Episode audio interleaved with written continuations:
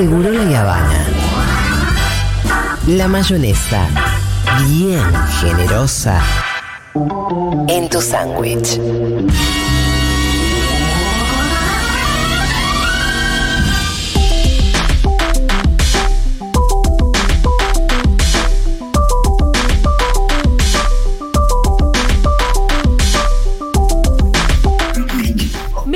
Invitación que me pareció de lo más interesante A y a vos también te va a resultar muy interesante, Rolo. Dime, Del colectivo de gordes activistas de Argentina. aguante. CGA vendrían a ser las siglas. Me gusta. Vamos a ver cómo las vamos Son les gordes de la CGA. a... Claro. Pero bueno, se convoca al primer encuentro plurinacional de gordes en Argentina. Es el día sábado 27 de noviembre, desde las 10 horas. Eh, es en el Polideportivo Municipal Gorki Grana, que es en la calle Santa María de Oro, 3530. Bueno, después lo vamos a. en la localidad de Castelar, Municipalidad de Morón. Pero bueno, es súper interesante. Este es uno de los programas que siempre se dio la tarea de hablar de la cuestión. Eh, y casi que nos, nos asumimos como militantes también, ¿no? Absolutamente. de alguna manera. Y una de las militantes, a quien admiramos mucho y escuchamos siempre, es Lucía Portos, que ella es subsecretaria de Políticas de Género y Diversidad de la provincia de Buenos Aires y parte del colectivo Gordas Activistas de Argentina. Lucía, ¿cómo estás? Buenas, hola Julia, ¿cómo andás? ¿Qué tal? ¿Qué tal? También estás hablando con Fito. ¿Qué tal? ¿Cómo va? Hola Fito, ¿todo bien? Mucho gusto. Bueno, eh, Lucía, ¿cómo va? Che, eh, ¿cómo surgió todo esto? Esta invitación, este colectivo, ¿cuánto tiempo tiene? Bueno, la verdad es que es un colectivo que nació eh, al calor de, de la ley de talles Sí. eh, y fundamentalmente de lo que fue la etapa de mm, realización del estudio antropométrico nacional, eh, que nos fue juntando, ¿no? Porque en este colectivo, eh, bueno, vemos militantes políticas, hay compañeras que vienen de la academia eh, y también eh, compañeras que trabajan de modelos o que son eh, también eh, militantes y que tienen expresiones eh, multitudinarias y, y seguidores en redes sociales. No, quiero usar la palabra influencers porque me parece una palabra compleja. Pero bueno. Pero bueno, digamos, sería eh, parte de- de- del trabajo que también hacen estas compañeras. Y nos fuimos encontrando en el, en el recorrido del estudio antropométrico y coincidiendo respecto de la necesidad de eh, empezar a darle masividad política a lo que viene siendo eh, en la Argentina un activismo que lleva muchísimo tiempo, que tiene un recorrido, que tiene una historia, que ha hecho parte de los encuentros plurinacionales de mujeres, donde Sí. hubo talleres para hablar del tema, que además ha tenido un taller puntual que se llamó Hacer la Vista Gorda, donde se trabajó y se, y se formó eh, mucha militancia durante muchísimo tiempo. De hecho, hay libros que salieron de ese, de ese taller. Y bueno, y hoy estamos acá buscando eh, también darle otro volumen y otra masividad a la discusión porque creemos eh, que es muy importante eh, apostar a la visibilidad de las discriminaciones que sufrimos las personas gordas eh, y concientizar y, también acumular ¿no? Eh, voluntades para empezar a pensar otro tipo de sociedad alejada de los modelos de, de delgadez obligatoria y, fuera de, de las discriminaciones gordofóbicas. Eh, me parece, bueno, fundamental, además, siempre lo hablamos acá, también con Gaby Borrelli, el- esta empezar que a plantearse una penetración cultural seria, ¿no? Porque la, masi- la masificación de esta militancia es muy importante. En tanto todo el mundo empieza a entender un poco de qué se trata la discriminación a los cuerpos gordos, bueno, entonces eh, nunca, nunca va a existir la solución. La, la- la solución va a tener que ser realmente involucrando a toda la sociedad. ¿Viste? Sí, la realidad es que la discriminación o la violencia en términos puntuales la sufrimos, la sufren algunos cuerpos, ¿no? Sí. Pero el disciplinamiento es estructural, o sea, todas Sí. las personas de nuestra sociedad tienen el famoso miedo a engordar eh, Sí. y viven disciplinadas eh, y pensándose eh, también como sujetas de derecho y como sujetos de consumo, siempre en esa relación traumática con eh, la posibilidad de engordar, ¿no? Y que eso las deje afuera Total. de eh, poder acceder. Entonces, por eso es, son militancias eh, que visibilizan discriminaciones eh, o violencias puntuales que sufrimos algunas personas más que otras, pero como siempre la violencia sirve para disciplinar a toda la sociedad. Totalmente, sí. Yo a Gaby siempre le decía, ¿no? Como, sí, la discriminación la sufren las gordas, el complejo lo tenemos todos. Lo tenemos todos. Lucía, ¿cuán El importante- complejo es estructural, Claro. ¿no? Lucía, ¿vos cuán importante crees que es eh, también abordar la cuestión puntual de la cultura de la delgadez? Como la otra cara de, de la moneda de, de la discriminación a los cuerpos gordes. Es que es parte de, bueno, es eso, exactamente eso, ¿no? La otra cara de la moneda es inescindible.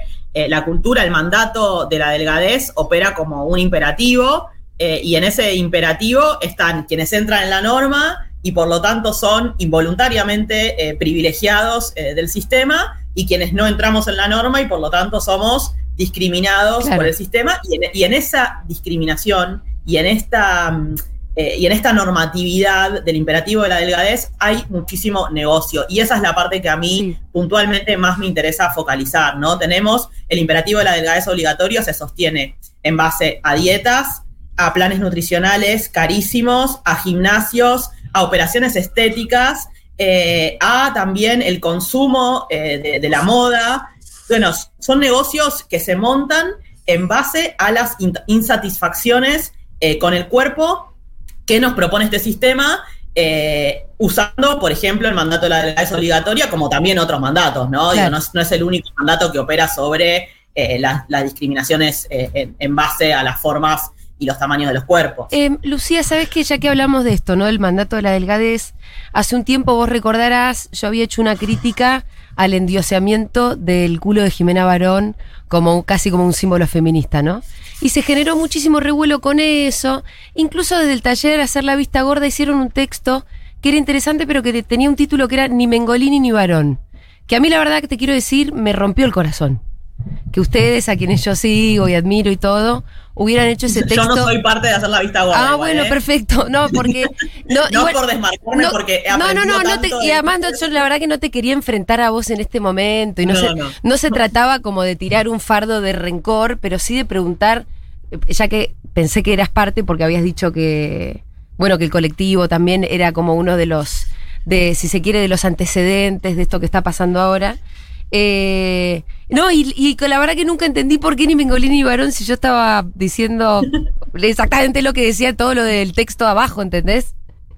Claro, no, no, no. y no, nada, yo como que nunca me pude no, sacar esa me- duda con alguien de con al- alguien del taller que me explicara. No, ahí por ahí hablar, ahí por ahí hablar con Laura, pero Contreras, pero eh, que es parte del, de CGA, es parte Sí. del colectivo de gordes activistas de Argentina y también de hacer la vista gorda.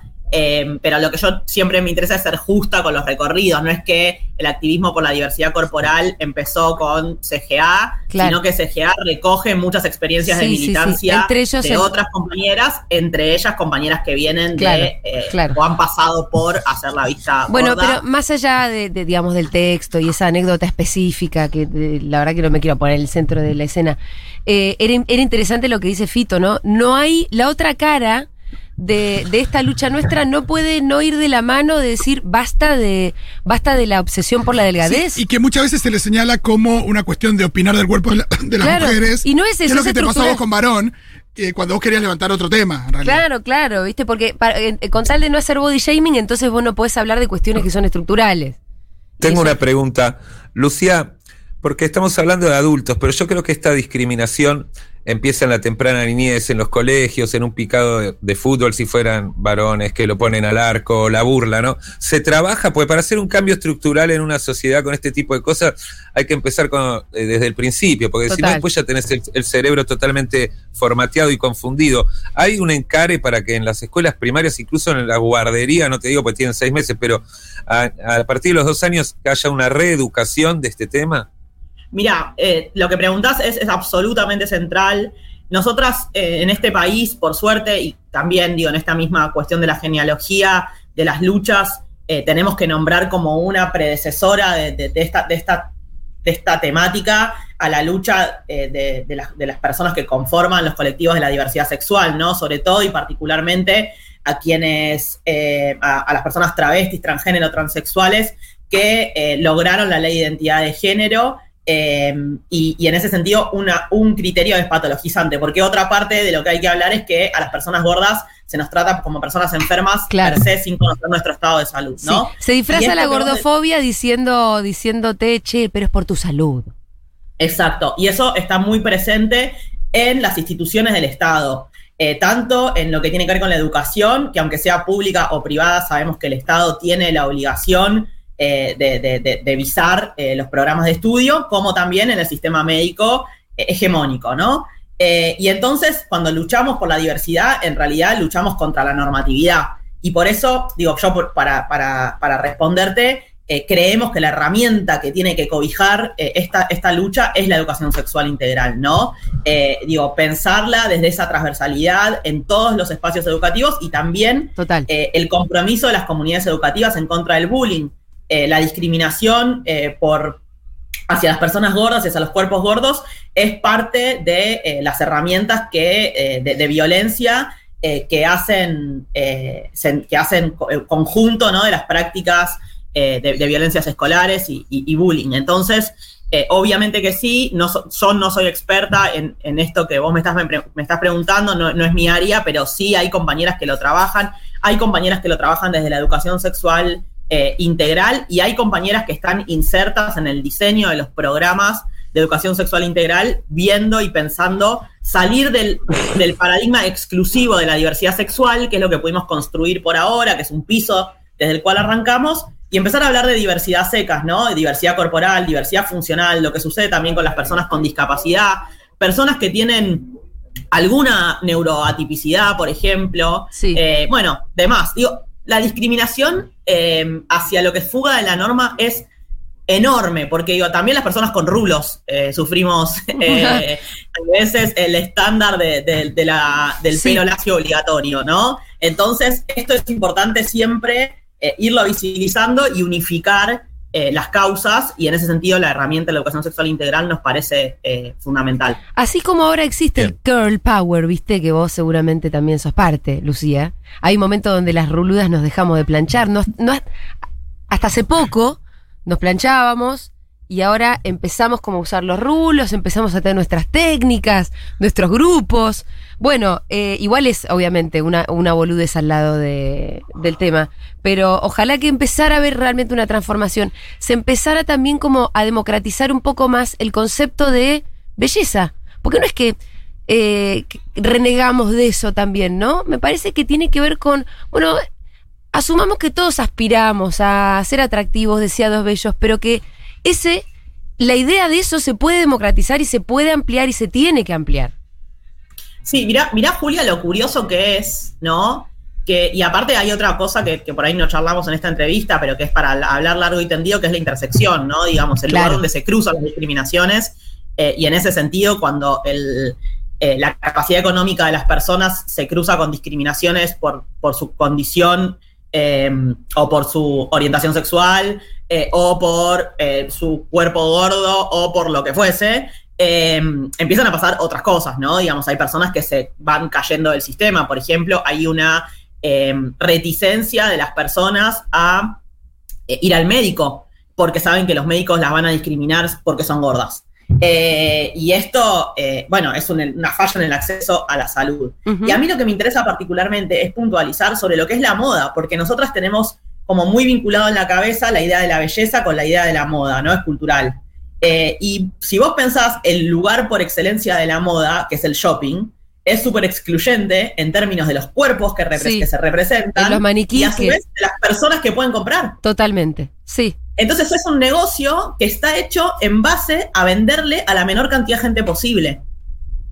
Y ahí es donde nos damos cuenta cómo la discriminación en realidad es un negocio que lo que hace es venderte la idea de élite, que pocas personas puedan acceder a eso, y entonces todas las que estamos afuera queremos llegar a eso, los precios suben, alguien hace un negocio eh, muy fuerte con la moda, con los cuerpos, y sobre eso el sufrimiento de un montón de personas que no somos conscientes de cómo opera el mercado de la moda realmente como lo que es, ¿no? Un negocio multimillonario en todo el mundo. Total, eh, hace poco estuvo Online Mami acá, Agustina Cabaleiro, estuvimos hablando mucho porque nos gustan las ropitas también y el acceso a eso, ¿no? Eh, y también quería contarles que hace poco estuvo, respecto a la pregunta que hizo Andy, hace poco estuvo en la columna de Aldana Contreras, su hermana Laura, y juntas hicieron una columna sobre eh, activismos gordes para la infancia. Así que eh, eso está en Spotify y yo, para que ustedes no lo busquen, lo estoy subiendo en este preciso momento a mis historias. Súper. Eh, se los recomiendo para, para que quienes,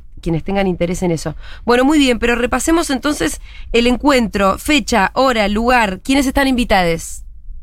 Bueno, invitades, todos quienes se sientan eh, interpelades eh, por, por la cuestión. Eh, la idea es eh, justamente un espacio eh, para las personas eh, gordas, eh, que, que nos podamos encontrar, que estemos en, en confianza, que también trabajar en talleres, eh, empezar a problematizar qué es lo que nos pasa, salir por ahí del lugar de, eh, de, de a veces la catarsis para empezar a poner eh, Claro. también en palabras las, las soluciones o las ideas que tenemos. Hay algunos reclamos históricos del colectivo que si adquieren masividad pueden llegar eh, a, hacer reivindicaciones, no sé, digo, con- con- construyendo leyes o programas de políticas públicas. Eh, la idea es que es encontrarnos a las 10 de la mañana y en el Gorki, que es un espacio de memoria, eso también es importante, ¿no? Un espacio de memoria que con muchísima generosidad la Municipalidad de Morón, la diputada Mónica Macha nos han puesto a, a disposición. Eh, y después es, es pasar todo el día, llevar algo para comer, para compartir en el, en el mediodía, eh, y después hacer un cierre con las conclusiones de la, de la jornada, eh, y a media tarde estar volviendo cada uno y cada borde a su, a su casa, Sí. eh, siendo y sabiéndose más acompañada de lo que llegó antes, de, antes del encuentro. Bueno, me interesa esto último que decís porque si bien hace un ratito dijiste, bueno, ya tenemos que pasar del momento de catarsis para empezar a diagramar soluciones concretas, me imagino que va a haber mucho de catarsis en esos encuentros, porque sobre todo debe haber algo de encontrarse con gente como uno. Es que es, es que es fundamental. Mira, yo soy Y una eso debe ser re importante, ¿no? Yo soy una recién llegada al movimiento de, de- Sí. de las acti- de los activismos gordos eh, y la verdad que lo que me ha generado a mí, digo, y acá personalizo, perdón, pero, pero, Sí. pero es parte de lo que, de lo que nos pasa, Y ¿no? por supuesto. Eh, lo que me ha generado a mí, mi, mi- mi acercamiento fue a través del libro de Lux Moreno, de Gorda Sí. Vanillosa. eh, y cuando lo que me generó a mí reconocer en esas páginas vivencias, sufrimientos, reflexiones y también la explicación a fenómenos para los cuales yo no tenía la explicación. Y te digo, yo, yo milito desde, bueno, nos conocemos nosotras, Julia, pero milito desde hace muchísimos Sí, años. no, y este no era tu eh, tema, la verdad. Este no era mi tema. Ni lo habías pensado digo, como tal. todo esto tipo que me está pasando, mirá qué explicación pava eh, tenía, ¿no? Como, Sí. que le pasa a la compañera y a la otra también, y a la otra también, y a la otra también. Y en conocer a las compañeras que hoy forman parte de CGA, eh, ha sido poder salir de la catarsis y empezar a darnos cuenta que es un problema estructural y por lo tanto, Sí. digo, el sufrimiento que yo he vivido a lo largo de, de mis años de, de vida eh, tiene eh, un justificativo eh, que denunciamos, Sí. ¿no? En un sistema cultural de opresión. Y eso es lo que tenemos que empezar a cambiar y tenemos que darnos herramientas para eso, porque no nos olvidemos que Argentina es un país que lidera los rankings de personas con trastornos de la alimentación, Sí, ¿no? sí. Digamos, los, los mandatos y, y- y sobre todo el mandato de la delgadez obligatoria operan sobre nuestras psiquis y sobre nuestras sub- subjetividades de forma especial en Sí. el perverso mercado de la moda, de la dieta en, en Argentina, Sí, ¿no? y- Y eso hay que decir. y la extrema delgadez como único modelo posible, ¿no? De belleza. Eh, es importante porque no es solamente que esto atañe a los cuerpos gordes, de verdad que atañe a todo el mundo, o sea, en diferentes medidas, pero es como decís vos, es un país con muchísimos tras- trastornos alimenticios, con nenas adolescentes que con un rollito mínimo lloran de noche y son infelices. Y eso no puede seguir pasando, ¿no? No, es, y aparte aprendemos cosas que, que cuando las problematizás, decís, ¿por qué yo sé esto? ¿No? Digo, yo miro un plato, en cualquier plato que yo me, me siente a, a comer, eh, puedo contar más o menos las calorías. Qué, Porque- qué cosa porque yo te- ridícula. Estoy socializada Sí. eh, como gorda, entonces mi mamá eh, y mi familia eh, siempre pensaron que para mí ser gorda podía llegar a ser un problema. Y entonces yo concurro al nutricionista o a la nutricionista desde que estaba, desde que era adolescente y aprendí a hacer eso. Y a mí, y al día de hoy yo miro un plato y cuento las calorías, aunque, es- aunque lo denuncie, ¿no? Sí, y yo también sé más o menos las calorías de las cosas. eh, y cómo tiene que estar conformado, que un cuarto. Y después son todas cosas que cuando Sí. vas a la ciencia que la sostiene, no existe. ¿No? Digamos, esto de por qué tiene que, por qué tenemos que comer tal cosa que es más sano que tal otra cosa. Esto de, en el supermercado, esto, por eso también se junta con la ley de etiquetado, ¿no? En el supermercado tirarse frente a lo verde. Yo en mi heladera, eh, durante muchísimos años, vos sabrías, y la heladera toda verde, la leche verde, el, el yogur verde. Qué porquería, eh, las cosas verdes, por favor. No tienen gusto a nada Y son esa mierda. horribles, o sea, no quiero comer más plástico. Entonces, eh, bueno, esas cosas hacen parte de, de nuestras subjetividades, pero tienen un origen eh, sistémico, colectivo, y así las podemos destrabar también, ¿no? Politizando. Eh, Lucía, muchísima suerte, que les vaya muy bien. Empecemos a darle mucha manija a esto porque me parece que en definitiva vamos a poder ser un poquito más felices entre todos. Bueno, y les invitamos a todos los oyentes de, Sí. de- de Futu y gracias por bancar. Eh, la Siempre. verdad es que esperamos, esperamos masividad eh, y esperamos que salgan cosas buenísimas de este primer encuentro que va a ser el primero de, de muchos. ¿Hay alguna red social a la que haya que empezar a seguir? Sí, estamos solamente en Instagram, arroba gordesactivando. Gordes activando. Ya llegarán cuando tengamos más capacidad operativa otras eh, formas de comunicación, pero por ahora solamente en Instagram. Perfecto. Siguiendo. Es un Instagram muy nuevito con poquitas publicaciones, pero ahí estamos. Súbase gente al Instagram, arroba gordes activando. Y ustedes de la cuenta pónganse las pilas. Bueno, muchísimas, muchísimas gracias. Chau, Muestren Julia, el chau. encuentro, vamos a querer ver cosas del Sí, vamos a, encuentro. hacer, vamos a hacer todo eso. Imagínense que un montón de las chicas son mega expertas en redes sociales, Bien, así que claro. eh, eso está garantizado. Garantizado y buena onda también. Así que, va, nada, que se acerquen. Excelente, hablábamos con Lucía Porto, subsecretaria de Políticas Besos. de Género y Diversidad de la provincia de Buenos Aires y parte del colectivo Gordas Activistas de Argentina. Beso grande, Lucía. Chau, chau. Futurock. Han cantado bingo. Han cantado bingo. Bimbo. Cantado bingo. Futurock.